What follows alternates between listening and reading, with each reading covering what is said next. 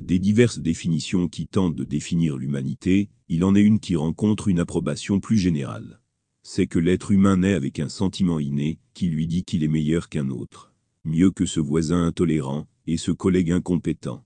Cette étrange conscience constitue l'une des premières caractéristiques de l'être humain. En effet, la chose la plus ordinaire chez chaque individu est le fait qu'il se considère un peu extraordinaire. En pensant que nous sommes extraordinaires, nous ne reconnaissons qu'une partie de la vérité. L'autre moitié de la vérité est le fait que chaque individu, sans exception, n'est différent, et est donc unique. C'est cette partie de la vérité que nous choisissons involontairement d'ignorer. L'intention de cet article n'est de traiter ni de l'orgueil excessif qu'entraîne parfois la conscience de cette pensée, ni des tristes répercussions que son ignorance entraîne. La question urgente, sans réponse, est la suivante. Pourquoi la plupart des gens, s'ils sont nés uniques, donc talentueux dans un certain sens du terme, n'obtiennent-ils pas le succès auquel ils ont droit? L'homme commence à rêver alors qu'il est enfant. Tout au long de sa vie, il s'efforce et lutte pour réaliser ses rêves. Cependant, lorsqu'il est incapable d'établir son originalité, il sombre dans l'abattement et la désillusion. Au vu de ces circonstances, la première étape est de comprendre le rôle que nous pouvons le mieux jouer. Découvrir cette spécificité est le point de départ. Expliquant la situation de celui qui est privé de cette connaissance de soi, le prophète Mohammed, paix et salut d'Allah sur lui, a dit dans le sens. La condition d'un homme imprudent est celle d'un animal qui ne sait pas pourquoi son maître l'a attaché ou délié la réponse à la question de savoir pourquoi beaucoup ne parviennent pas à actualiser les cadeaux que le ciel leur accorde, si elle est considérée sous différents angles, pourrait avoir des réponses différentes.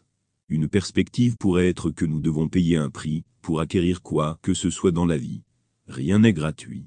La singularité de l'individu ne peut être mise en lumière qu'après avoir payé le prix dû. Pour faire une tâche, il faut abandonner toutes les autres sont les mots éclairants d'un éminent soufi, qui pourrait être une réponse à la question suivante. Pourquoi les gens ne réussissent-ils pas en dépit d'être uniques?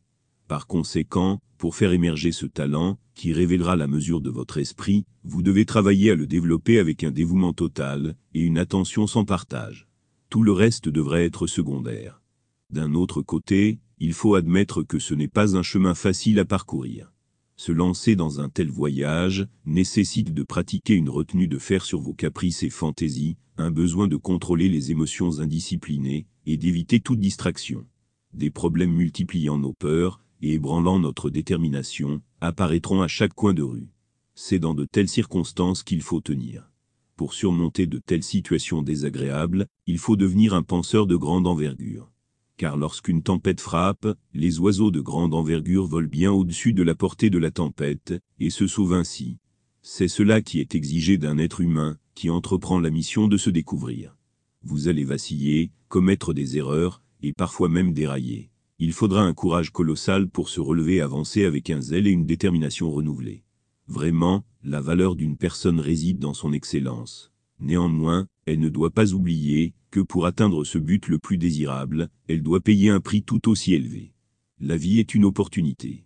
Nous avons liberté d'agir comme nous le souhaitons. Si nous ne profitons pas d'elle à cause de notre propre négligence, nous ne devrons aucunement nous plaindre à l'avenir.